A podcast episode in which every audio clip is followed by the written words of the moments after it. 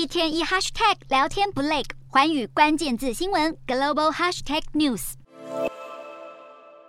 特斯拉在大雪中奔驰狂飙，可惜看起来虽然猛，续航力却不足，被南韩公平交易委员会认为夸大不实。特斯拉自二零一九年八月以来，在当地的官方网站夸大旗下车辆一次充电的续航里程，结果遇到寒冷的冬天，续航里程直接腰斩，下降了百分之五十点五。然而，特斯拉汽车在寒冬表现落惨，又何止这桩？怎么插就是插不进去。车主不死心，开车到下一处充电站，再次拉出管线，看能不能顺利充电。大雪中难以顺利充电已经够困扰，更何况在寒冷天气下，续航力还会变差。即使美国汽车协会早已在冬天测试特斯拉 Model 3，在摄氏零下六度的天气下，平均续航力会减少百分之四十一。而挪威汽车联合会数据也显示，电动车在冬天会损失约百分之二十的。行驶里程必须要花更多时间才能充电，其中一个原因脱离不了锂离电池不喜欢冰天雪地，在低于冰点的条件下充电会导致离电度而损坏电池，所以充电过程包括电池加热到适当的温度，时间也跟着拉长。除了性能问题外，特斯拉的营运也有如喜三温暖。特斯拉公布，二零二二年十二月三十一日结束的第四季交货四十万五千两百七十八辆电动车，比第三季成长百分之十一，但低于华尔街分析师预估的四十二点七万辆。而去年全年交车数虽然高达一百三十一万辆，写下新高纪录，但也没有达到马斯克自己设定的百分之五十目标，只好看看二零二三年能否再冲高峰。